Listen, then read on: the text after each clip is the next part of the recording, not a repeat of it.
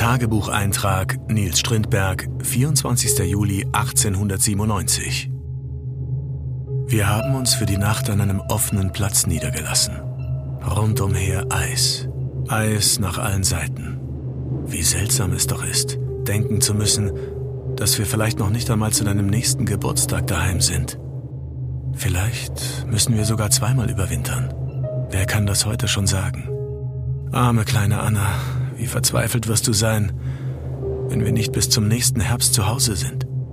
Ich fürchte mich nicht, eine harte Zeit durchzumachen, wenn ich nur einmal wieder heimkomme. Zu diesem Zeitpunkt befinden sich drei Männer auf dem Packeis nördlich von Spitzbergen. Sie frieren, sind erschöpft.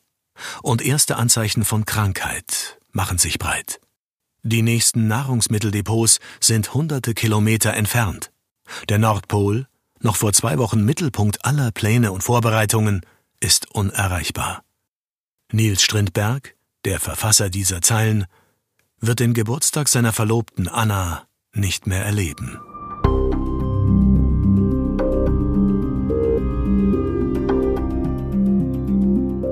Weltwärts.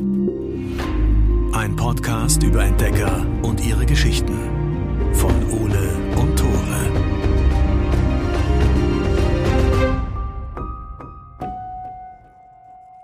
Herzlich willkommen zu Weltwärts, dem Podcast, den eure Geschichtslehrer hassen werden. Ich bin Ole. Und ich bin Tore und das ist eine steile These, die musst du einmal erklären, glaube ich. Ich glaube, diese These lässt sich am besten mit äh, der Story begründen, die wir erzählen werden heute, weil das keine Story ist, die über den Zweiten Weltkrieg geht und nicht über das alte Ägypten und nicht über Rom. Und ich glaube, Also, das sind auch alle Themen, ja. die ich in Geschichte jemals behandelt habe. Nein, es sind, wir reden über Abenteuer und Expeditionen. Wir tragen wirklich interessante Geschichten zusammen, die wir tatsächlich interessant finden. Und wir reden hier nicht einfach nur über irgendwelche Marschrouten und, und Zahlen, sondern wir wollen auch über die Menschen sprechen, die diese Expedition gestartet haben. Wir wollen über ihr Umfeld sprechen, über die Beweggründe, warum sie überhaupt losgezogen sind und was vielleicht heute noch von diesen historischen Expeditionen bleibt. Und das Coole ist, ähm, wir sind die Einzigen, die so einen Podcast machen. Das heißt nicht wie bei True Crime, ihr könnt euch was aussuchen, sondern ihr müsst euch diesen Podcast anhören, wenn ihr das Thema mögt. Wenn ihr das Thema feiert, müsst ihr uns leider zuhören. Aber ich verspreche, wir werden mit jeder Folge besser. Genau, deswegen ist das heute auch die erste. Nein, die wird schon gut. Keine Okay, viel Spaß äh, bei der ersten, bei der nullten Folge Weltwärts. Heute geht's um Andres Polarexpedition. Genau, wir reden über drei Männer, die in Schweden aufbrechen, um mit einem Gasballon den Nordpol zu überfliegen. Und nach dem Aufbruch werden die Männer aber nie wieder gesehen. Und heute werden wir uns so ein bisschen darüber unterhalten, was genau damals passiert ist. Genau, diese Männer breiten sich vor, fahren mit großem Jubel los unter großer Öffentlichkeitsbeteiligung, schicken während der Reise dann auch noch Brieftauben los, aber irgendwann kommt einfach nichts mehr von denen, ne? man hört nichts mehr. Und die Angehörigen, Strindbergs Verlobte zum Beispiel, wir haben einen Brief von Strindberg an seine Verlobte am Anfang ja auch schon gehört, die machen sich natürlich Sorgen und die haben Angst, dass den Männern was passiert ist. Irgendwann wird klar, da muss gewaltig was schiefgelaufen sein, weil man mehrere Monate lang einfach gar nichts mehr hört. Genau, und es dauert ungefähr so ein Jahr, bis die schwedische Regierung dann sagt, okay, vielleicht ist was mit der Expedition passiert und wir fangen uns mal langsam an Sorgen zu machen. Wahrscheinlich auch ein bisschen auf Druck der Angehörigen. Sie schicken dann noch Expeditionen los, die sollen rausfinden, was passiert ist. Vielleicht leben die Männer ja noch oder es gibt irgendwelche Hinweise, was mit den Männern passiert ist. Aber alle kommen mit leeren Händen wieder. Und das Einzige, was irgendwie rauskommt, sind ein paar Inuit, die erzählen, dass sie drei weiße Männer in einem großen Zelt am Himmel gesehen haben. Super, super spooky irgendwie, finde ich, in dem Kontext, wenn du weißt, die sind jetzt irgendwie nicht mehr da oder, oder man hört nichts mehr von denen und dann auch diese Beschreibung. Voll, Von, voll. So, Mhm. so ein aber- großes Zelt am Himmel. Oh. Ist ja oft so, dass Inuit wirklich weitergeholfen haben bei verschollenen Expeditionen. Aber in dem Fall hilft es natürlich einfach gar nichts. Und es ist natürlich eine echt behinderte Situation, besonders auch für die Angehörigen. Die wissen einfach nicht, was mit der Expedition passiert ist.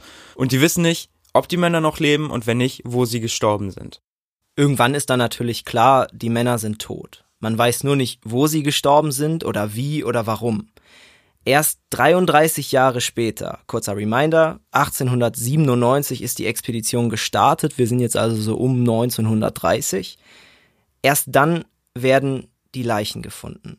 Die liegen da auf einer winzigen Insel mitten im hohen Norden im Eis. Und irgendwie ist es auch nicht ganz klar, warum sie dort gestorben sind. Also das ist, ich glaube, 300 Kilometer oder 200 Kilometer von ihrer geplanten Ballonflugroute entfernt. Also wie sind sie da überhaupt hingekommen? Das ja. ist krass. Und auch diese Zeit, diese 33 Jahre sind krass. Da liegt einfach ein Weltkrieg und noch viel mehr dazwischen. Normalerweise findet man Expeditionen, wenn man sie nicht direkt findet, so zwei, drei Jährchen später, wenn dann so ein äh, paar Expeditionen schon losgeschickt wurden, die zu finden.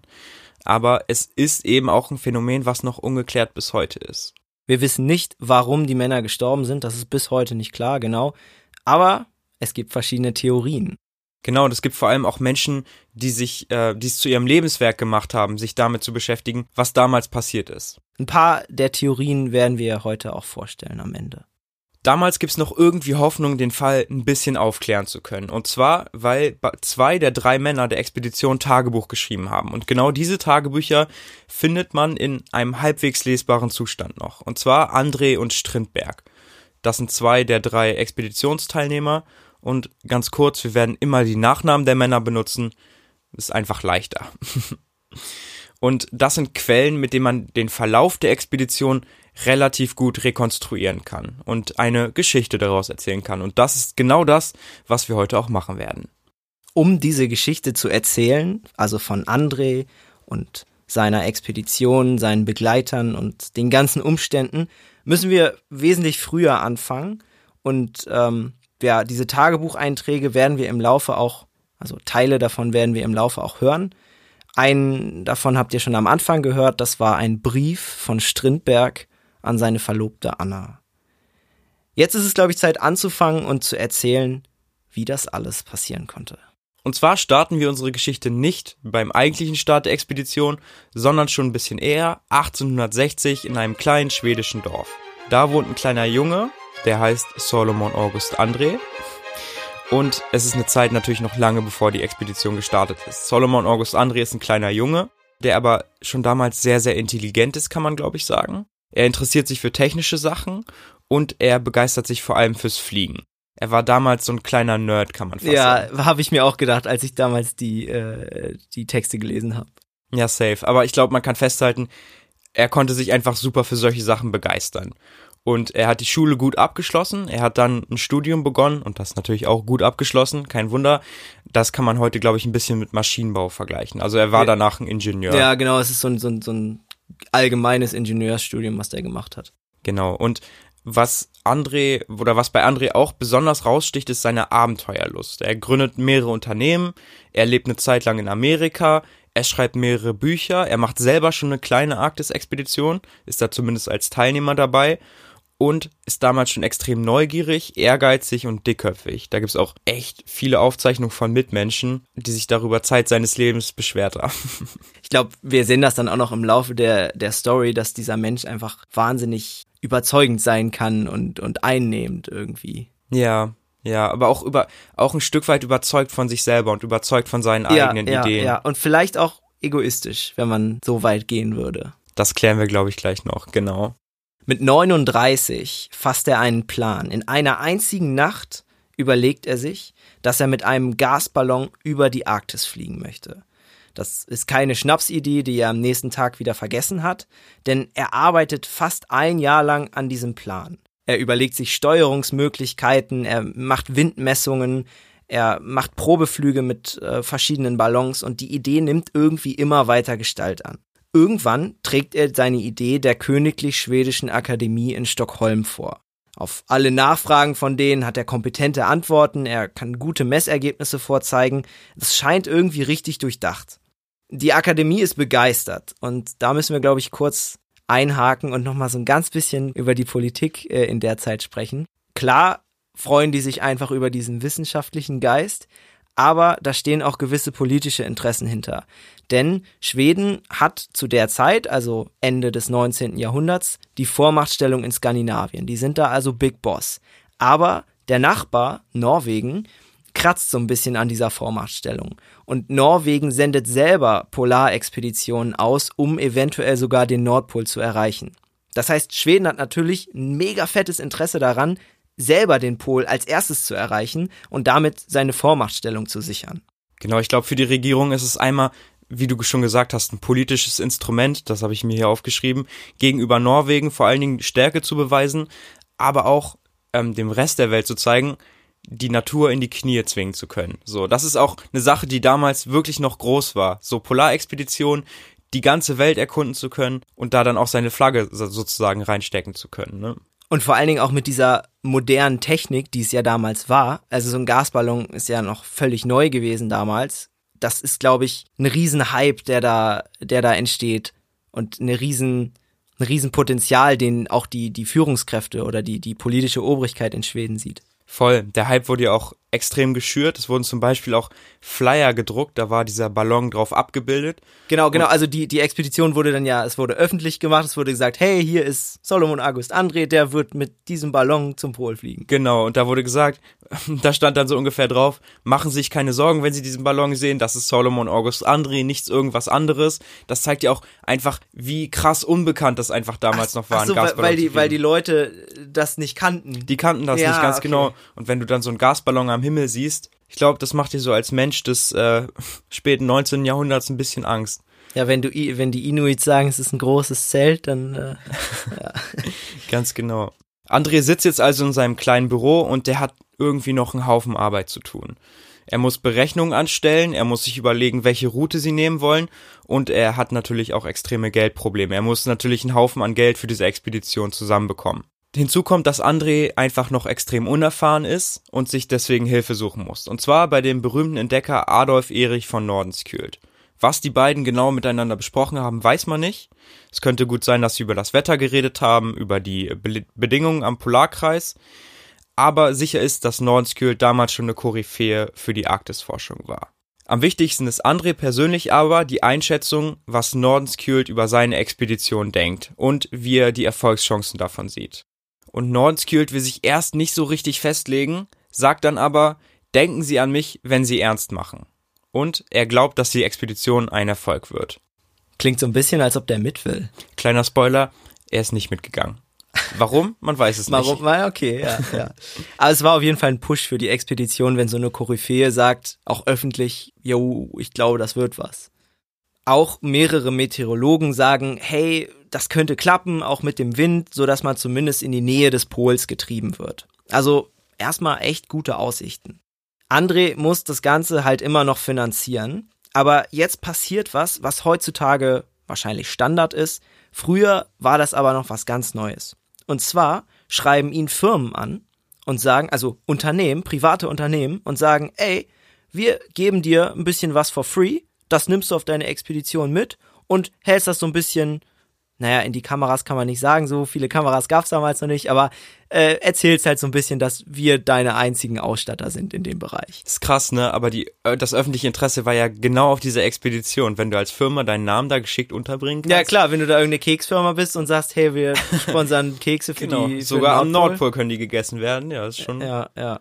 Die Produkte, die gesponsert wurden, ähm, waren dann so ein bisschen Ausrüstung, also Kleidung, Werkzeug, sowas, Messinstrumente vielleicht auch. Hauptsächlich wurden aber Lebensmittel gesponsert.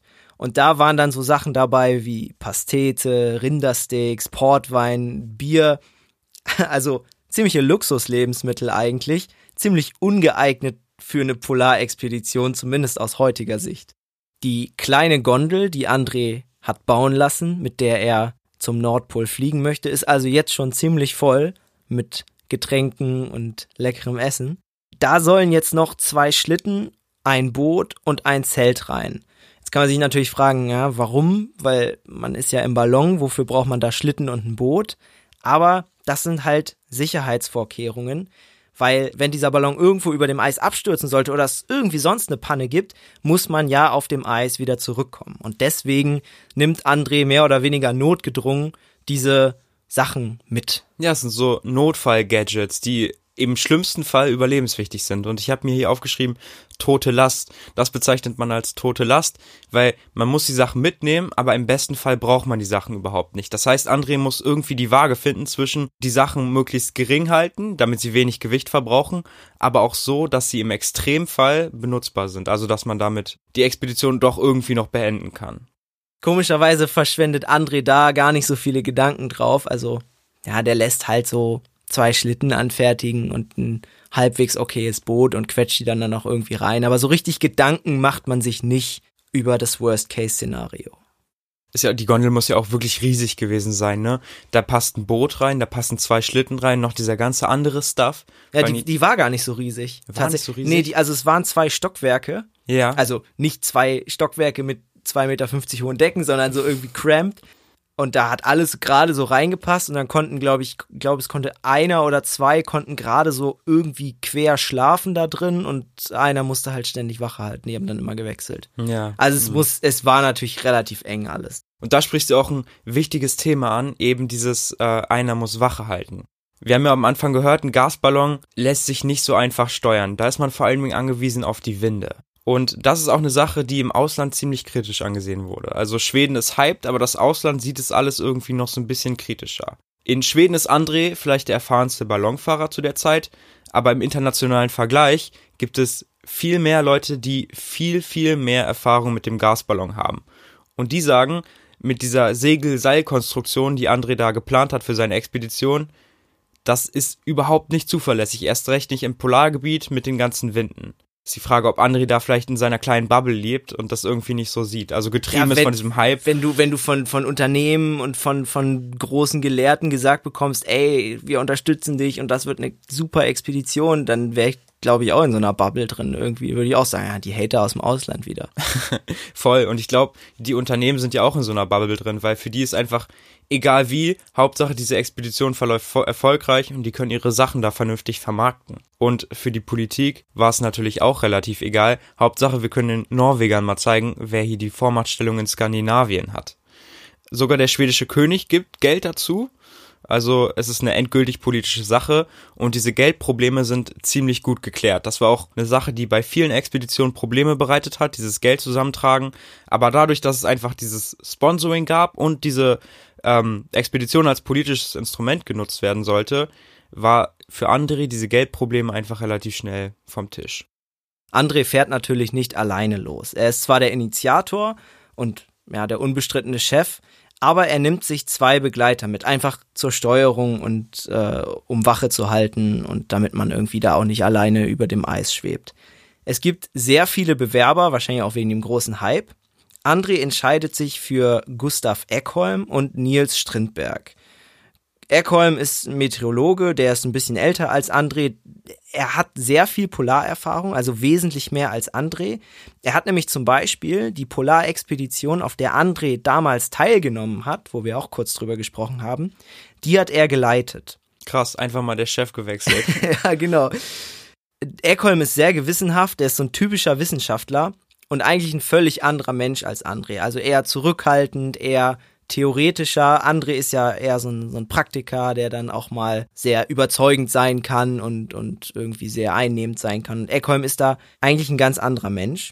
Strindberg ist ein junger Student, ich glaube, der studiert Physik oder so. Also was auch, auch was Technisches, aber ja, ist noch nicht in Erscheinung getreten in der Arktisforschung, ist auch erst 24, also noch ein sehr unbeschriebenes Blatt, hat keine Expeditionserfahrung, war auch noch nirgendwo länger draußen unterwegs oder ist jetzt auch nicht besonders sportlich, aber er ist wahnsinnig loyal, das wird sich auch später noch rausstellen und er ist einfach hyped auf diese Expedition. Ich meine, das ist ein junger Typ, der was erleben will und der hat einfach Bock, loszufliegen. Also André hat eine wirklich gute Crew zusammen. Eckholm ist der erfahrene Part und Strindberg der junge Part, der sich besonders auf diese Expedition freut. Aber dann könnte man denken, gerade weil Strindberg noch keine besondere Erfahrung hat, wäre gutes Training notwendig und ist ja auch gerade notwendig, wenn man in Gegenden fährt, die so extreme Situationen bereithalten können. Also es ist wichtig, einfach ausdauernd zu sein und Kraft zu haben. Und zum Beispiel auch solche Sachen wie Skifahren. Damit kommt man in Schneegebieten einfach viel schneller voran. Man hat einen riesen Vorteil, wenn man auf dem Eis landet. André beschäftigt sich mit der Frage gar nicht. Er denkt irgendwie gar nicht an solche Situationen und die drei Männer bereiten sich auch zu keinem Zeitpunkt äh, auf diese körperlichen Anstrengungen vor. Ist krass, oder? Das verstehe, also das verstehe ich nicht. Die denken wahrscheinlich, naja gut, wir sind eh die ganze Zeit im Ballon, da müssen wir uns jetzt nicht großartig körperlich vorbereiten. Aber selbst dann musst du ja die Kälte aushalten, die da am Nordpol herrscht. Genau, und André war ignorant, aber ganz ignorant war er nicht, sonst hätte er auch kein Boot und äh, zwei Schlitten mitgenommen. Ganz, ganz klein in seinem Hinterkopf war vielleicht noch die Möglichkeit, okay, eventuell schaffen wir es nicht über den Nordpol hinaus, so. Und dass man da nicht sagt, okay, wir bereiten uns dann trotzdem einfach darauf vor, finde ich persönlich schwierig. Naja, die Crew steht jetzt, die Finanzierung ist mittlerweile auch fast abgeschlossen. Sie haben sogar coole gesponserte Lebensmittel und Portwein. Der Ballon ist mittlerweile auch fertiggestellt worden. Wie gesagt, die Gondel besteht aus zwei Etagen, da ist gerade so genug Platz für alles. Und im Frühling 1896 ist es dann soweit. Am 7. Juni tuckert ein kleines Dampfschiff nach Norden. Im Laderaum liegt fein säuberlich zusammengefaltet der Ballon und die ganze Ausrüstung, die die Crew auf die Reise mitnehmen möchte. Bei der Abreise stehen Menschenmassen am Pier, die jubeln André zu. Gerade die Expeditionsteilnehmer haben lange gewartet, bis es dann endlich losgehen konnte. Und sie schippern auf eine kleine Insel vor Spitzbergen, also schon möglichst weit nach Norden, so an die Grenze des Packeises. Und dort wird ein Hangar für den Ballon gebaut und eine Halle für die Gasherstellung. Wieder ein kurzer Reminder, wir sind ja, wir haben ja einen Gasballon. Das heißt, wir brauchen irgendwie ein Füllgas, das ist in dem Fall Wasserstoff. Und das kannst du halt nicht in so großen Mengen, zumindest konntest du es damals nicht in so großen Mengen irgendwie in Flaschen mitnehmen. Deswegen bauen die halt einfach mal eine Wasserstofffabrik äh, mehr oder weniger auf, um den Ballon zu füllen. Krass, das zeigt auch wieder, was für ein Aufwand betrieben wurde für diese Expedition. Ja, das muss auch echt gekostet haben, da so eine Wasserstofffabrik aufzubauen. Naja, ja. beim Befüllen der Hülle macht sich allerdings ein seltsamer Geruch in der Halle breit. Und wenn man mit Gas arbeitet, ist ein seltsamer Geruch immer nicht so gut. Das lässt darauf schließen, dass irgendwas nicht ganz dicht ist. In dem Fall ist es die Hülle. Und ähm, Eckholm fängt dann an, Messungen zu machen. Das ist ja der theoretische Wissenschaftler, der Gewissenhafte, der das wirklich alles nochmal überprüfen möchte. Und die Ballonhülle wird dann nochmal verdichtet, da wird nochmal richtig viel Arbeit reingesteckt. Aber es hilft nichts. Der Ballon verliert zu viel Gas in zu kurzer Zeit. Das zeigen auch Eckholms Messungen, obwohl es da seltsame Schwankungen gibt in seinen Messungen. Aber grundsätzlich merkt man, so kann der Nordpol nicht erreicht werden. Wir hatten mal einen Chemielehrer in der Schule, der hat mal über Nacht vergessen, diesen Gashahn zuzudrehen, weil davor mit Bunsenbrennern gearbeitet wurde. Und am nächsten Tag wollten die dann auch mit Bunsenbrennern wieder arbeiten und dann hat sich einer beschwert, warum so ein komischer Geruch in der Luft liegt. Und da, oh. das ganze Gas aus dem Gastank war einfach leer. So, da merkt man, wie schnell dieses Gas ausweichen kann. Das ist krass. Ja, und auch wie gefährlich das sein kann. Ne? Also es ist ja Wasserstoffgas, das kann dir echt um die Ohren fliegen. Ja, voll. Es gibt Diskussionen, es gibt Streit, aber was willst du machen? Die Expedition muss abgebrochen werden und die drei Leute müssen die Heimreise antreten. Also tuckern sie auf dem kleinen Dampfer wieder zurück. Und dann sagt Eckholm öffentlich aus, dass er nicht mehr an der Expedition teilnehmen möchte und dass André während seinen Messungen geschummelt hat. Das heißt, er hat, während gemessen wurde, wie viel Gas aus dem Ballon ausweicht, heimlich neues Gas in den Ballon gefüllt. Dass quasi die Messungen gefälscht, also verfälscht sind und dass zu dem Zeitpunkt eigentlich weniger äh, Gas im Ballon war als angegeben. Das war so ein Moment, wo ich in der Recherche echt mal eine Pause gebraucht habe, weil das ist der Expeditionsleiter manipuliert seine eigene Expedition. Was ist das denn? Also wie fahrlässig ist das denn bitte? Das ist und vor allem, das sind ja auch irgendwie alles Wissenschaftler. Auch gut, Eckholm ist ein bisschen theoretischer, aber das geht doch nicht. Ja, es ist, es ist absolut krank und André gefährdet sich ja nicht nur selber damit, sondern eben auch Strindberg und Eckholm. Von daher kann ich da Eckholm ziemlich gut verstehen. Und Eckholm hat auch nicht nur André gesagt, dass er nicht mehr bei der Expedition dabei sein möchte. Er hat es ja auch öffentlich Er hat es öffentlich gemacht. Verkündet, ja. Und er hat vor allen Dingen auch Briefe an die Sponsoren geschrieben und hat geschrieben so, oh. ey Leute, ich würde diese Expedition vielleicht nicht mehr sponsoren. Ja, und ich ja. glaube, für André war es auch eine schwierige Zeit, nicht nur, weil die Expedition damit einfach gefährdet wurde, sondern auch, weil Eckholm ein ganz guter Freund von ihm geworden geworden ist. So, ne? Die waren jetzt äh, schon mal auf einer Polarexpedition und dadurch ist diese Freundschaft natürlich auch gestorben. Warum er das gemacht hat, ist natürlich nicht ganz klar. Man könnte sich vorstellen, dass der Druck einfach zu dem Zeitpunkt schon sehr, sehr hoch war. also der Erfolgsdruck auf diese Expedition. Dass er also nicht nur von seinen Sponsoren gesagt bekommen hat, ey, wäre schon cool, wenn das jetzt klappt, sondern auch natürlich von der Regierung, von der Obrigkeit und auch von der Bevölkerung, dass da einfach äh, eine gewisse Erwartungshaltung hinterstand und dass André deswegen das Gefühl hatte, er muss jetzt bei den Messwerten irgendwie nachhelfen, dass das irgendwie funktioniert jetzt mit dem Start. Genau, ich glaube, das passt in das passt einfach gar nicht in Andres Charakterbild, dann zurückzukommen und diese Expedition auf, aufgeben zu müssen. So. Ja, genau, das ist so ein Erfolgsmensch irgendwie. Der das muss, der will Ergebnisse präsentieren. Ja. Ganz genau. Bei so einer Ausgangslage ist eine neue Expedition natürlich fragwürdig. Wir haben auf der einen Seite das Ballonproblem, der ist immer noch undicht, da geht immer noch zu viel Gas in zu kurzer Zeit raus. Die Leute haben auf der Insel, auf der Startinsel auch festgestellt, dass die Winde eigentlich gar nicht so wehen, wie André das berechnet hat. Also die Winde sind auch viel ungünstiger als gedacht und der erfahrenste Mann ist weg. Eckholm ist weg. Also wenn man jetzt nochmal neu starten möchte, dann müssten da grundlegende Verbesserungen gemacht werden. Es müssten neue Wetterberechnungen gemacht werden, es muss eine neue Ballonhülle gemacht werden. Aber die Euphorie in Schweden ist ungebrochen und auch die Sponsoren haben weiter Bock, das zu sponsoren. Und die Regierung steht auch weiterhin hinter dem Vorhaben. Also die wollen auch weiterhin zeigen, jo, Schweden kann hier den Nordpol erreichen. André ist mehr oder weniger gezwungen, 1897, also ein Jahr später, einen neuen Versuch zu starten. Er gibt dann kurz vor der Abreise ein Interview mit der Presse und da sagt er, dass er die Chancen auf einen Erfolg auf unter ein Prozent einschätzt. Also auf ganz gering. Das finde ich echt heftig, so die Chancen der eigenen Expedition auf unter ein Prozent einzuschätzen. Boah, aber hängt vielleicht auch damit zusammen, dass er ja schon vorher die Gaswerte manipuliert hat, ne? Also es bewegt sich alles auf so einem ähnlichen Grind. Er wusste auf jeden Fall, dass die Expedition nicht so ablaufen kann, wie er sich das vorgestellt hat. Genau, und ich glaube, was auch noch reinspielt, ist, dass einer seiner größten Motivationen, diese Expedition zu wagen, nicht mehr da ist. Und das ist seine Mutter. Für ihn war es ganz wichtig, dass seine Mutter mitbekommt, wie er diese Expedition erfolgreich abschließen kann. Aber die verstirbt im Winter vor der Abreise. André ist auch eigentlich ein sehr einsamer Mensch. Er hat zumindest keine weiblichen Bezugspersonen außer seine Mutter. Also er hat keine Verlobte oder keine Freundin, keine Frau. Und ja, wenn sowas passiert, dann, dann, dann wird man zum Pessimisten.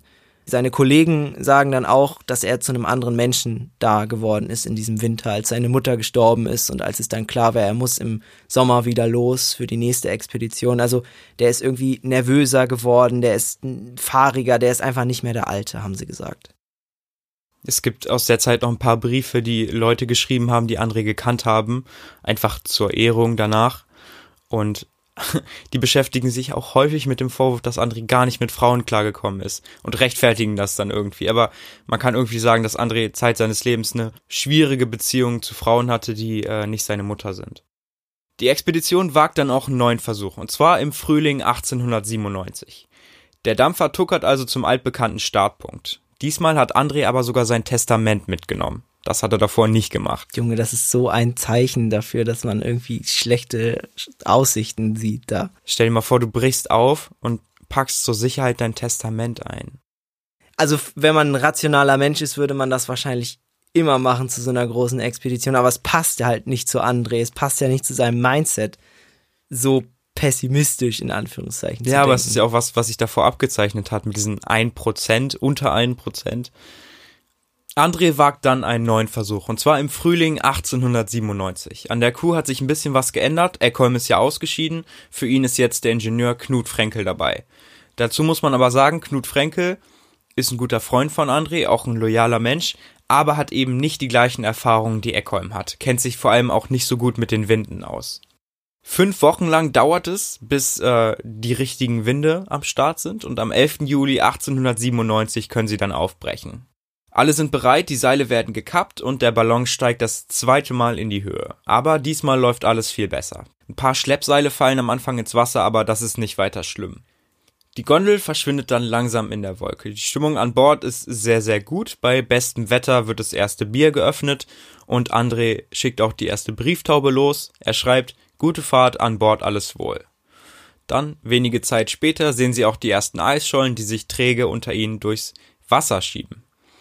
Das Gasventil pfeift ein bisschen, die Halteseile knarren ein bisschen, aber ansonsten ist es still. In der Nacht schwebt der Ballon in eine Wolke und die Wassertropfen, die in der Wolke sind, setzen sich auf der Hülle ab und kühlen das Gas. Dadurch sinkt der Ballon gefährlich nah ans Packeis. Die Gruppe wirft Ballast ab. Dadurch steigen sie wieder ein bisschen, aber der Südwind lässt nach und jetzt werden sie langsamer. Die Gondel fängt an, unkontrolliert in verschiedene Richtungen zu treiben. Der Wind weht jetzt nicht mehr konstant, sondern nur noch in Böen. Es wird kalt und der Dunst, also diese Wassertröpfchen auf der Ballonhülle, die gefrieren. Und das drückt sie natürlich noch mal weiter runter. Es wird also wieder Ballast abgeworfen. Am 12. Juli um 15.06 Uhr kracht die Gondel das erste Mal mit voller Wucht aufs Packeis. Die meisten Ballastsäcke sind aber schon abgeworfen und deswegen müssen André und seine Männer jetzt zum ersten Mal Teile der Ausrüstung über Bord werfen. Hauptsache, sie werden irgendwie leichter und kommen danach irgendwie wieder hoch. Aber das bringt nichts. Die vereiste Ballonhülle ist einfach viel zu schwer und so beginnt eine Odyssee aus Aufschlägen. Also diese Gondel schlägt immer wieder aufs Eis auf. So ein bisschen wie so ein Spielzeug, was man an einer Schnur hinter sich herzieht habe ich mir gedacht. Stimmt, das ist gut. Ja, also oder wie so ein Flummi, den man so boing, boing. immer auf den Boden wirft. Ja, ja. Für die Männer war es halt nicht so witzig, weil äh, schlafen kann man da nicht. Schlafen kann man nicht, ganz genau. Und äh, die Männer versuchen natürlich auch irgendwie dieses Gewicht im Ballon noch zu verringern, in der Gondel noch zu verringern und schmeißen alles raus, was geht. Unter anderem auch die Polboje. Und die Polboje wollten sie eigentlich am geografischen Nordpol runterschmeißen, um einen Beweis zu haben, dass sie tatsächlich über den Nordpol geflogen sind. Und das finde ich relativ bezeichnend. Also da schon zu sagen, okay, eins der wichtigsten Gadgets eigentlich schmeißen wir jetzt ab. Ja, zumindest symbolisch ist das ja ein super wichtiges Gadget gewesen. Auf jeden Fall. In der nächsten Nacht verheddert sich dann Schleppseil im Eisblock auf dem Boden und die Gondel steht das erste Mal still. Jetzt können alle drei ein bisschen Schlaf nachholen. Sie haben seit 50 Stunden echt kaum geschlafen. Oh, Junge. Das ist Wahnsinn, wirklich. Am nächsten Morgen reißt das Schleppseil dann wieder ab und sie fahren weiter. Es wird ein bisschen wärmer, der Wind wird wieder ein bisschen konstanter und dementsprechend steigt die Stimmung auch wieder ein bisschen. Sie treiben also langsam wieder Richtung Pol. Das hält ein paar Stunden an, aber dann treibt der Ballon immer weiter nach unten und stempelt wieder, wie die Männer sagen, also kracht immer wieder aufs Eis. Das Problem ist, dass die Männer jetzt kaum mehr Ballast haben, den sie irgendwie abwerfen können. Das heißt, jetzt fliegt auch Proviant und unter anderem auch der Portwein. Oh nein, nicht der Portwein. der gesponserte Portwein. Eine Flasche behalten die Männer aber noch. Es wird diesig und es wird kalt und nachts wird es natürlich noch kälter. Und insgesamt sind das ziemlich schlechte Aussichten. Um 0.20 Uhr reißt ein Schleppseil und um 6.20 Uhr öffnen Strindberg und Frenkel die Gasventile. Jetzt ist aller Ballast abgeworfen und die sehen einfach keine Chance mehr, irgendwie noch weiter mit dem Ballon vernünftig durch die Gegend fliegen zu können. Das heißt, an dieser Stelle wird die Expedition abgebrochen. Am 14. Juli um 7.30 Uhr kommt der Ballon ein letztes Mal zum Stehen. Also sie landen jetzt zum letzten Mal auf dem Eis. Sie waren 65 Stunden in der Luft. Alle drei haben in der Zeit kaum geschlafen. Und sie haben jetzt knapp ein Drittel der Strecke zum Nordpol geschafft. Wenn du da jetzt mit deinem Ballon im Eis steckst, der Ballon hat kein Gas mehr, du hast die Gasventile geöffnet, du kannst damit nicht weiterfliegen und du hast erst ein Drittel der Strecke zum Pol geschafft, dann ist das Ziel jetzt natürlich nicht irgendwie noch zum Pol zu kommen, sondern jetzt geht's darum, Hauptsache, man kommt einfach wieder nach Hause. Genau, und das finde ich ist ein entscheidender Punkt. Die Männer brechen jetzt also die Expedition über den Nordpol quasi ab. Jetzt geht's einfach nur noch darum, irgendwie von diesem Ort wegzukommen. Genau, das ist ja kein angenehmer Ort, wo sie sich gerade befinden. Überhaupt nicht. Aber, ganz kurz, wir müssen dazu sagen, dass André und seine Leute die ersten waren, die einen Gasballon im Eis des Nordpols überhaupt gelandet haben. Ach krass. Das, und das wusste ich nicht. und dass bei der Landung vor allem nichts passiert ist. Das heißt, keiner hat sich verletzt und es ist auch nichts Wichtiges kaputt gegangen.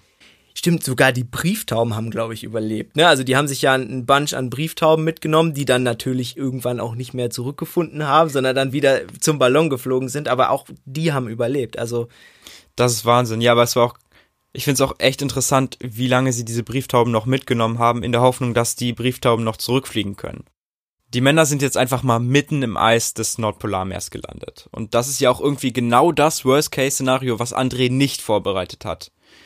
Das heißt, sie sind da so ein bisschen wie Schiffbrüchige, die auf einer unbekannten Insel stranden. Sie haben also keinen Plan, wo sie überhaupt genau sind. Ähm, ein ganz kleiner Exkurs, der Nordpol ist ein bisschen anders als der Südpol. Der Südpol ist wie so eine fette Insel, die quasi ständig auf einem Fleck bleibt. Der Nordpol ist aber nicht eine Insel, sondern eine Ansammlung von ganz vielen kleinen Inseln, in dem Fall ganz vielen kleinen Eisschollen. Das heißt, A bewegt sich das Eis einmal wegen den Winden und der Strömung ständig und B reißt es auch immer wieder auf. Die Schollen können also ultraschnell brechen. Und das Eis ist ja sowieso schon nicht stabil, weil zwischen den Schollen teilweise wirklich große Lücken sind. Und unter ihnen liegt eben das Nordpolarmeer und das wissen die Männer auch. Wenn sie da reinfallen und nicht rechtzeitig wieder auftauchen, dann sterben sie da. Das größte Problem, was die Männer haben, ist der nahende Winter. Sie sind ja im Sommer aufgebrochen. Jetzt momentan sind die Temperaturen da im Packeis also bei um den Gefrierpunkt. Nachts wird es vielleicht auch mal minus fünf Grad. Also es ist jetzt aber nicht brutal. Da kann man noch ganz gut überleben. Aber der Sommer ist fast vorbei.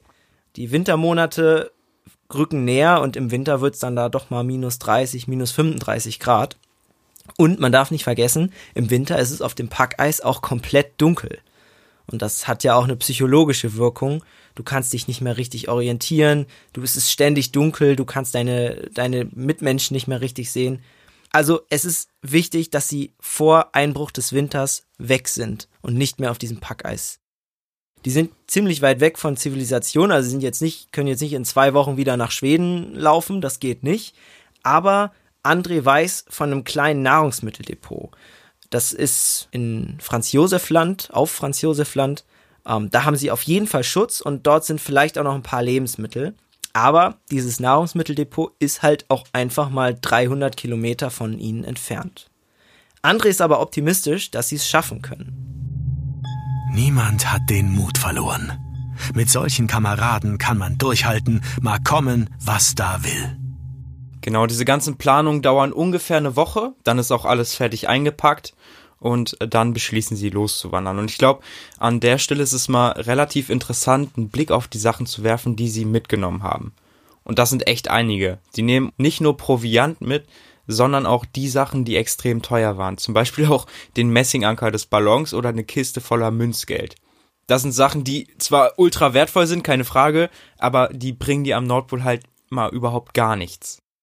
André und Frenkel haben jeweils einen Schlitten und Strindberg wird ein Boot hinter sich herziehen. Also quasi so ein improvisierter Schlitten. Dass der aber deutlich schwieriger über Schnee zu ziehen ist als ein normaler Schlitten, ist glaube ich klar. Aber auch die beiden Schlitten sind nicht unbedingt leichter zu ziehen. Für den Schnee braucht man nämlich möglichst glatte Kufen und das sind die beiden Kufen der Schlitten eben nicht. Und das Boot hat ja einfach nicht mal Kufen. Bevor die Reise startet, muss ja noch alles irgendwie gepackt werden. Und dabei ist natürlich die große Frage, wie viel nimmt man mit? Wenn man viel mitnimmt, kann man lange durchhalten, weil man viel Nahrung hat. Aber es ist natürlich auch wesentlich anstrengender, die Schlitten zu ziehen und man braucht länger. Wenn man wenig mitnimmt, ist es genau andersrum. Und das ist eine große Frage, die die Männer sich äh, stellen müssen. Und jetzt könnte man ja denken, hey, die haben sowieso schon schwer zu ziehende Schlitten, dann mache ich halt die Last ein bisschen kleiner. Aber André entscheidet sich genau für das Gegenteil. Die Männer packen tatsächlich alles, was irgendwie geht, auf diese Schlitten. Und ich finde auch genau daran merkt man einfach, wie wenig besorgt sie einfach noch um ihre Lage sind. Die nehmen nämlich halt nicht nur Lebensmittel und äh, Ausrüstung mit, sondern ja auch irgendwie den unnötigsten Kram, wie wir auch vorher schon besprochen haben. Und es ist klar, dass Sachen wie der Messinganker des Ballons und eine Kiste voller Münzgeld einen gewissen Wert haben, aber Alter, die werden ultra viel gewogen haben. Allein Messing ist ja ultra schwer und so ein Messinganker, ja, also die haben vielleicht auch einen ideologischen Wert, aber auf dem Eis bringen die dir ja einfach gar nichts. Auch Geld. Was bringt dir Geld? Du kannst ja nichts kaufen. Nee. Besonders.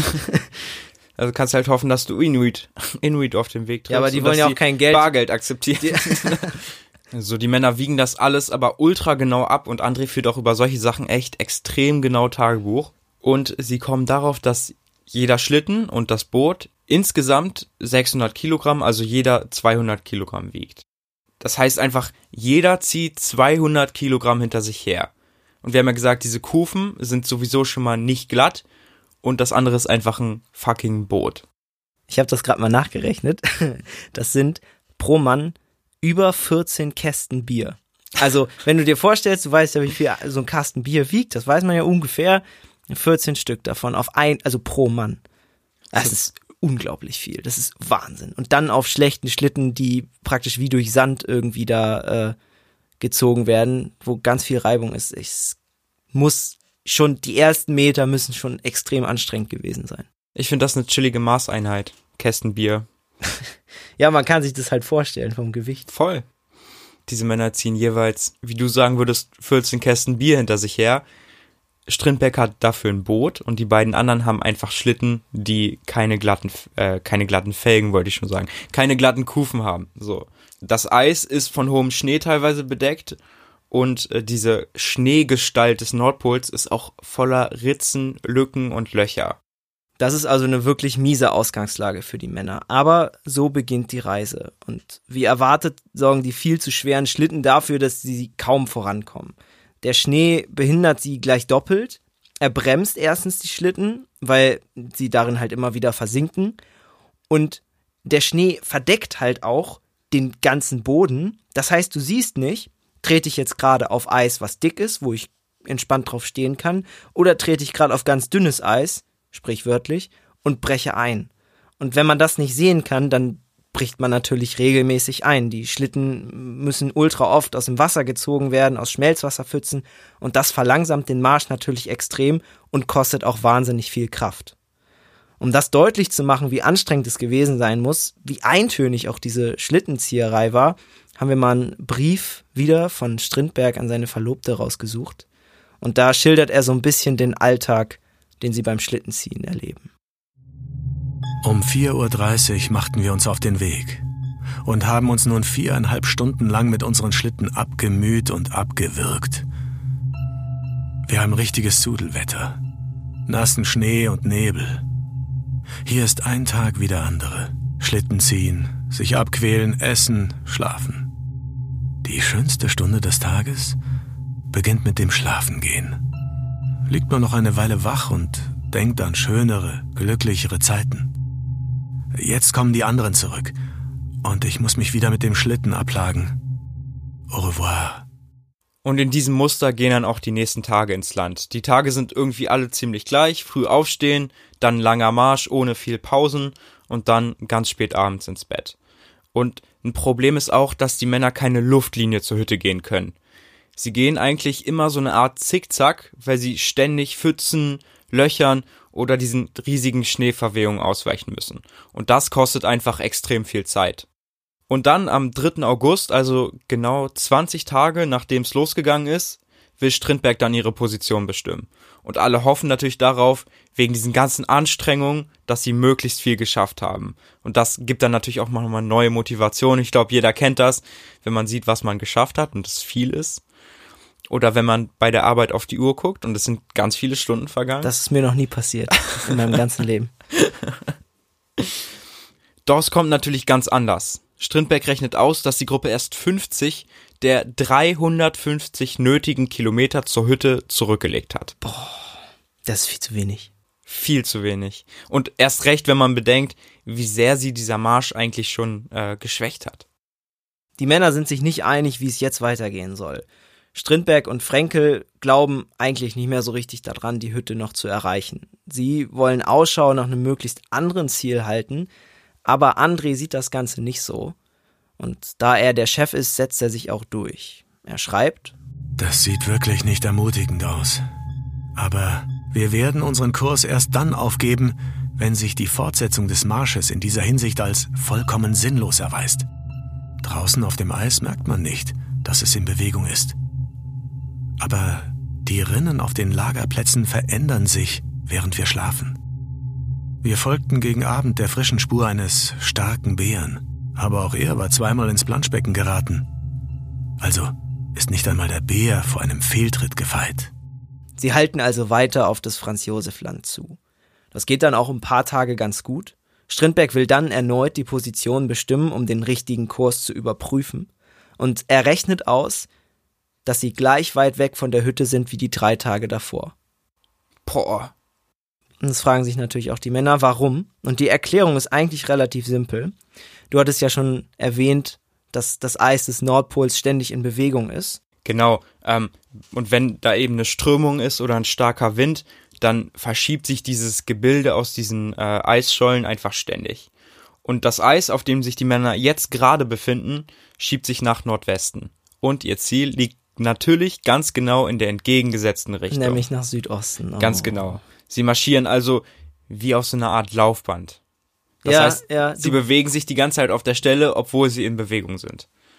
Ein kurzer Blick auf die Zwischenbilanz und die liest sich irgendwie ziemlich miserabel bis hierhin. Die Vorräte werden jetzt immer knapper und diese Kälte in Verbindung mit dieser ständigen Anstrengung hat alle erschöpft. André weiß jetzt auch, dass es absolut keinen Sinn mehr hat, weiter Richtung Franz Josef Land zu wandern. Aber er kennt ein zweites Nahrungsmitteldepot, was in anderer Richtung liegt. Das ist eine kleine Hütte auf den sogenannten Siebeninseln und die liegen nördlich von Spitzbergen ungefähr. Das muss eine harte Zeit gewesen sein für die Männer. Und trotzdem schnappt sich Strindberg noch ab und zu seine schwere Kamera und schießt Fotos. Die kann man auch im Internet sich angucken. Die wurden auch bei den Männern gefunden. Es muss jetzt fix gehen, weil sie vor Wintereinbruch ja noch ankommen wollen. Und ähm, weil sie die gleichen Probleme wie auf dem ersten Teil der Reise haben, also Löcher im Eis, Tümpel, Schmelztümpel, tiefer Schnee, laufen sie ständig kleine Umwege. Um das irgendwie zu kompensieren, sind sie jetzt jeden Tag 15 Stunden unterwegs. Sie kommen schneller voran, haben dadurch aber auch immer mehr Probleme mit der Gesundheit. Alle haben Durchfall, Strindberg hat einen tauben Fuß bekommen. Als die Vorräte fast aufgebraucht sind, fangen die Männer dann an zu jagen und sie schießen alles, was sie irgendwie vor den Lauf bekommen. Und das sind zum einen Eismöwen, die sind nicht ganz so beliebt. Ja, ist nicht viel dran, ne? Ganz genau. Aber zum anderen auch Eisbären oder Robben, die sind seltener, aber da ist so viel Fleisch dran, dass es dann teilweise für Wochen reicht. Um Zeit zu sparen, hören sie dann irgendwann sogar auf, das Fleisch überhaupt zu kochen. Das heißt, alles, was sie jetzt schießen, konsumieren sie nur noch roh. Junge, kann ich mir, also, das ist doch Wahnsinn. Das ist echt Wahnsinn, ja. Sich auch. Ich wusste, ich, also ich wusste gar nicht, dass das geht, dass man, dass ein Mensch rohes Fleisch noch in, in solchen Mengen irgendwie gut essen kann. Und auch sonst sind sie einfach super kreativ, was ihr Essen angeht. Ähm, sie wissen, dass es ultra wichtig ist, wenn sie in so einem kalten Gebiet sind, mindestens einmal am Tag irgendwas Warmes zu essen. Und so suchen sie dann nach Algen, die sie dann in diesen nahegelegenen Pfützen finden und kochen daraus eine Suppe. Die ist zwar nicht besonders lecker, aber dafür halt warm. Frenkel wird Koch und er findet einige interessante Rezepte. Zum Beispiel nehmen die Hafermehl von den Schlitten, was sie halt an Vorräten noch mitgenommen haben, und Butter und vermischen das mit Bärenblut, mit Eisbärenblut. Und daraus entsteht das berühmte fränkische Gericht Blutpfannkuchen. Das steht so. auch in seinem Kochbuch drin, was er danach rausgebracht hat.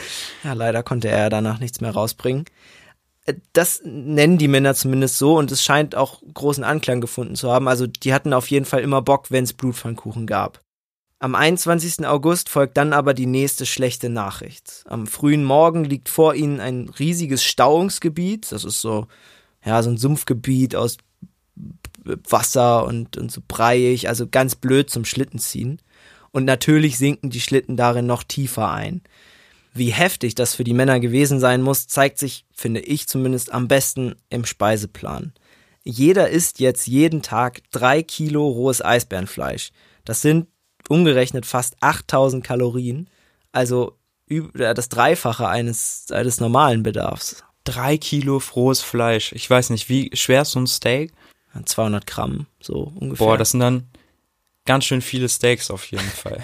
ja, und das roh muss man sich ja auch vorstellen. Abends essen sie dann noch Blöcke aus reiner Butter. Das ist bei Expeditionen jetzt nichts Ungewöhnliches, aber in Kombination mit dem rohen Fleisch dann wirklich eine riesige Nahrungsaufnahme. Aber selbst das ist zu wenig. Sie haben schon einen Monat Marsch hinter sich und das bei völliger Kälte. Sie wandern tagsüber immer noch 15 Stunden circa und sie ziehen jeder einen 100 Kilogramm Schlitten hinter sich her. Gute und schlechte Tage wechseln sich dann ein bisschen ab. Mal dreht der Wind und die Männer kommen ganz gut voran, aber manchmal ist Schnee und Eis so unüberwindbar, dass sie an einem ganzen Tag nicht einen einzigen Kilometer schaffen. Und das ist nicht nur ein Tag, sondern davon gibt es ein paar Tage. Leider geht auch der Fleischvorrat langsam zur Neige. Sie haben wahrscheinlich wenig Eisbären auf dem Weg getroffen, bloß zwei Eismöwen. Das ist nicht viel. Und sie brechen hier auch ihre goldene Regel. Die hat nämlich vorher die Regel, man darf eine Eismöwe nur erschießen, wenn man mit einem ja, Schuss stimmt, ja. zwei Eismöwen trifft. So. Auch Wahnsinn. krass. Ja, die wollten halt Munition sparen, aber Ja, jetzt Wahnsinn, haben sie genau. so viel Hunger, dass diese Regel über Bord geworfen wird. Okay. Das Essen ist die größte Problematik und auch der Fixpunkt der Gruppe. Und Frenkel geht's immer schlechter. André ist pessimistisch und schreibt in sein Tagebuch. Ach, wenn wir jetzt doch nur einen Seehund oder einen Bären vor den Lauf bekämen. Wir haben es so nötig. Frenkels Fuß ist so schlimm geworden, dass er seinen Schlitten nicht mehr ziehen kann. Er kann nur noch durch Schieben nachhelfen. Strindberg und ich müssen abwechselnd umkehren und seinen Schlitten holen. Wir schafften nur sechs Stunden Marsch. Noch dazu war die Fahrbahn ganz besonders schwierig. Zehn Tage lang schreibt er dann nichts mehr rein. Wahrscheinlich, weil die Männer sich beeilen müssen. Die Tage werden immer kürzer. Der Polarwinter steht vor der Tür. Sie haben jetzt insgesamt eine Strecke von 135 Kilometern unter übermenschlichen Anstrengungen hinter sich. Das Treibeis treibt sie aber jetzt nach Südosten, also weg von den Siebeninseln. Es wird langsam Herbst, es schneit und im Neuschnee versinken die Schlitten erneut. Alle haben Schmerzen, sie kommen kaum voran, jeder Kilometer muss eine Qual gewesen sein. Jetzt gibt's auch keine Anekdoten mehr und langsam macht sich die Gewissheit breit, dass es zwecklos ist, noch weiter zu laufen. Das, was sie immer vermeiden wollten, trifft jetzt ein. Sie entscheiden sich dafür, im Eis zu überwintern. Es ist der 13. September 1897. Wahnsinn. Und ich glaube, über die Lage haben wir schon genug gesprochen. Also, dass sie erschöpft, hungrig und krank sind. Ich glaube, das ist in den äh, letzten Einträgen ganz gut klar geworden. Auch dieses Vorratsproblem, was die Männer durchgehend haben und auch immer noch haben.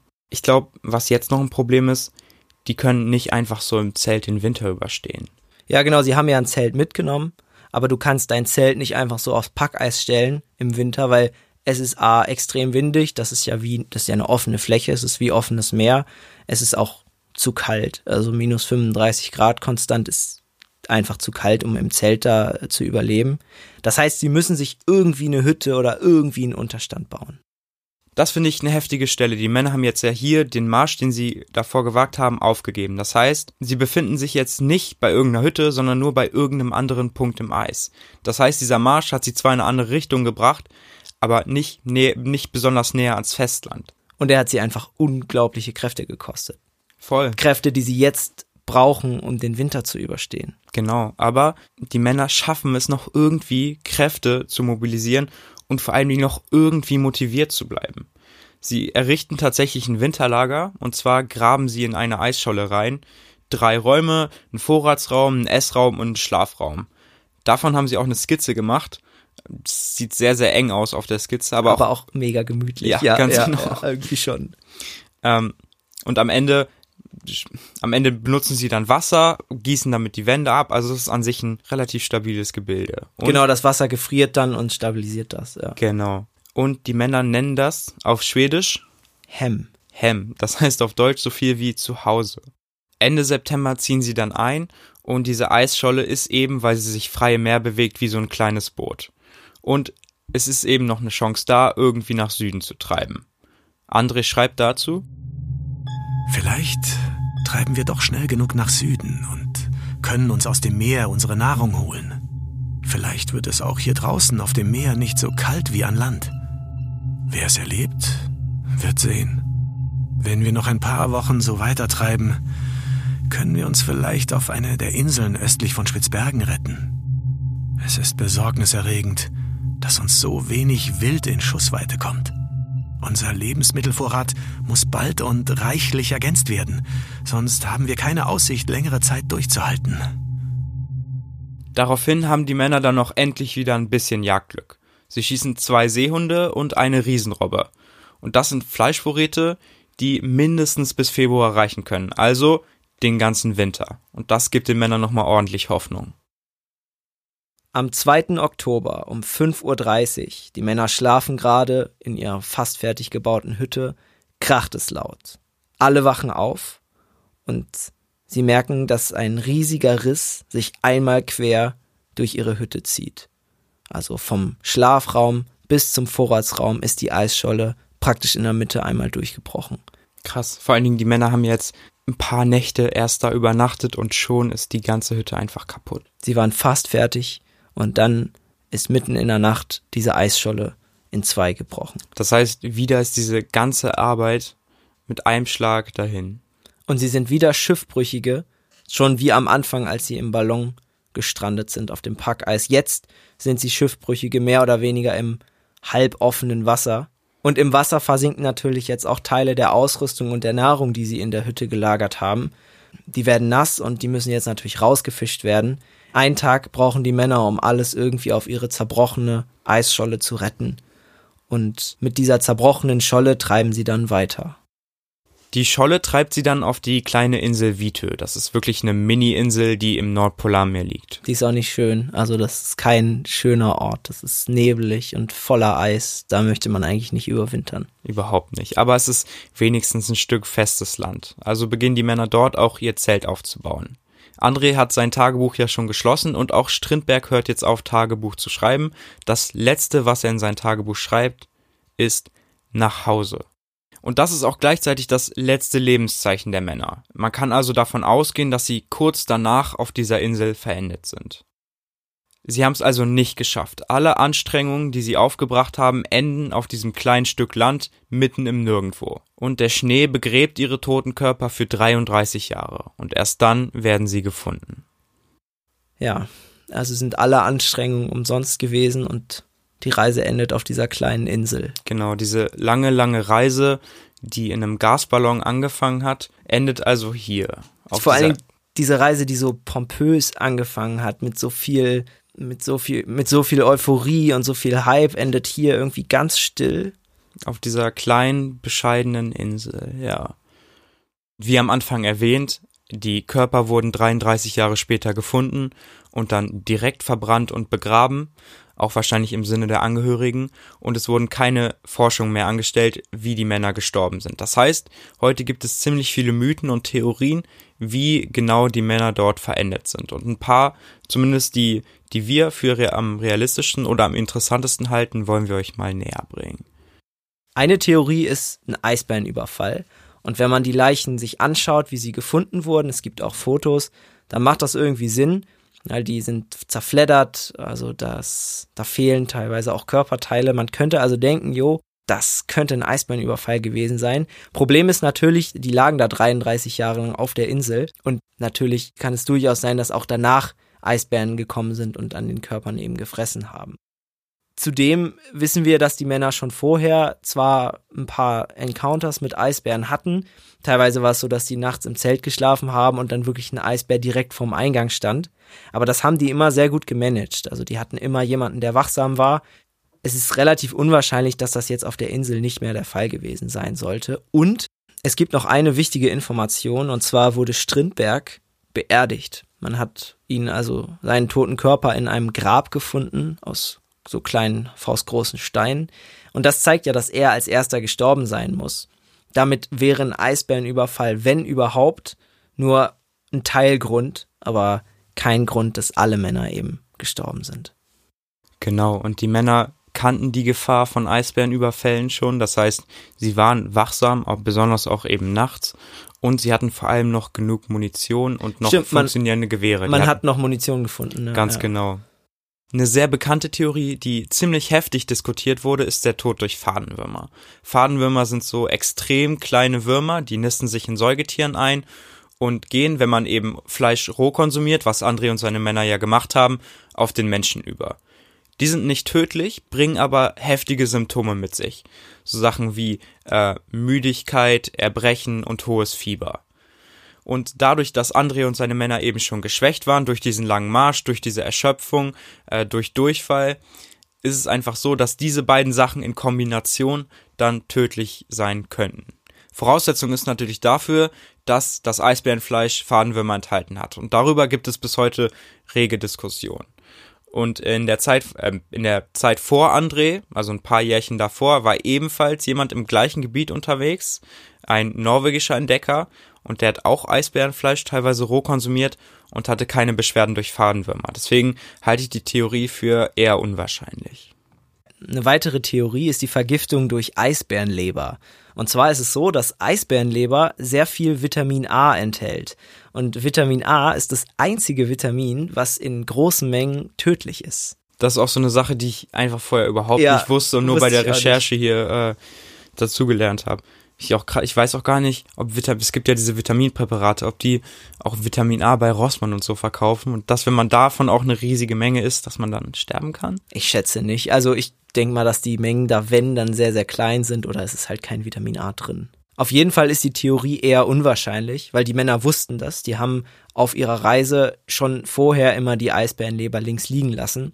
Es wäre also sehr unwahrscheinlich, dass sie jetzt auf der Insel auf einmal angefangen hätten, diese Leber zu essen. Und dann gibt es noch eine andere Erklärung, die ich für insgesamt, glaube ich, am wahrscheinlichsten halte. Und zwar sagt diese Theorie, dass die Männer an Erschöpfung oder eben an Erfrieren gestorben sind. Die Anstrengungen, die die Männer während des Marsches hatten, müssen absolut unmenschlich gewesen sein. Und zusätzlich hatten die Männer ja auch einen extrem psychischen Druck. Gleichzeitig haben sie sich auch ultra schlecht ernährt, oft aus Mangel an Verpflegung einfach viel zu wenig gegessen. Und am Ende haben sie ja das Fleisch einfach nur noch roh konsumiert. Das ist vielleicht noch kein Todesgrund, aber in Verbindung mit der ständigen Kälte, den immer nassen und gefrorenen Klamotten, sie hatten auch keine Pelzkleidung dabei, sondern normale Wollkleidung, die ist nass geworden, dann einfach am Körper gefroren. Ähm, und diesen ganzen Symptomen, die sie hatten, wunde Füße, dauerhafter Durchfall und ständige Müdigkeit, tödlich. Der ganze Körper war einfach so geschwächt, dass es überhaupt nicht erstaunlich ist, dass die Männer gestorben sind. Ich finde es eher erstaunlich, wie unglaublich lange die Männer durchgehalten haben, trotz aller Qualen.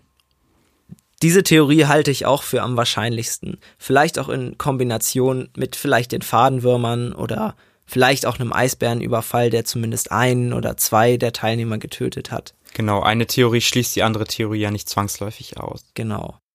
Es gibt noch eine letzte Theorie, und zwar hatten alle drei Männer Morphium dabei. Morphium ist ein starkes Schmerzmittel, das ist in erster Linie oder war in erster Linie damals dazu da, eben Verletzungen zu behandeln. Und natürlich kannst du es aber auch, wenn du es in großen Mengen einnimmst, als Gift benutzen, um dich selbst auf eine, ja, ich würde mal sagen, relativ humane Weise eben umzubringen.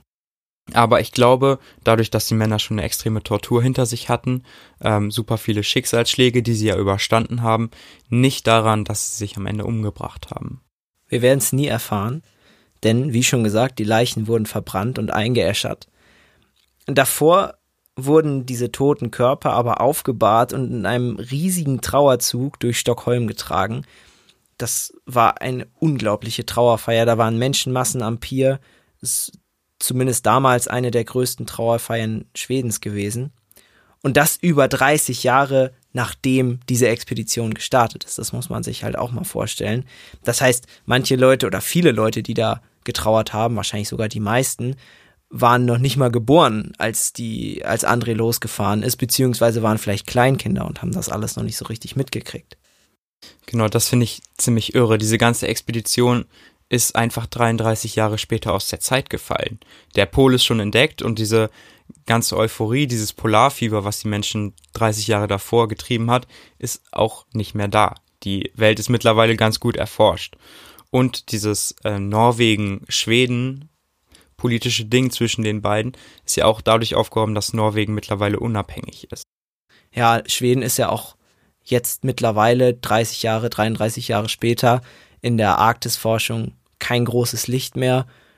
Die, also die USA, Norwegen und die Briten haben da Erfolge eingeräumt, aber Schweden hat keine großen Expeditionen mehr losgeschickt. Vielleicht ist es auch so ein bisschen so ein Rückdenken an die guten alten Zeiten. Ich finde, das macht es zumindest erklärbar, warum eine gescheiterte Expedition über 30 Jahre später so ein Trauma verursacht. Ja, genau, und auch noch so unter so großen Fahnen einfach beendet wird.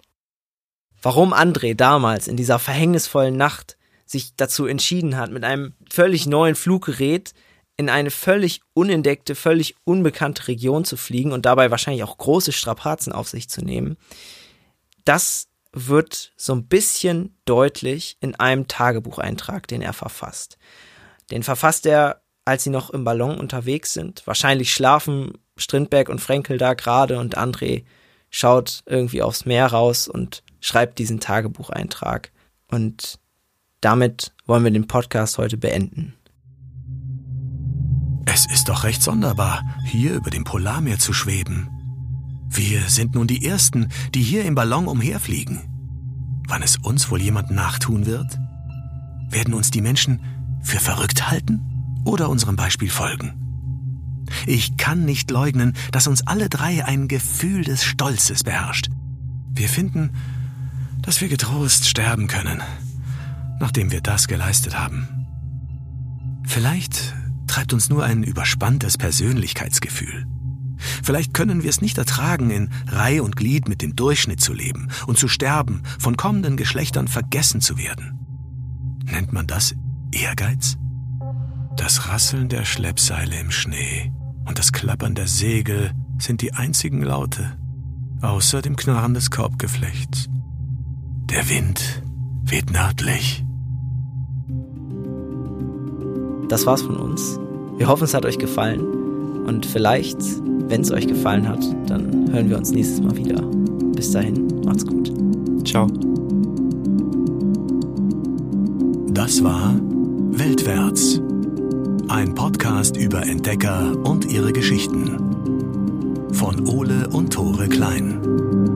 Gesprochen von Christian Geißler.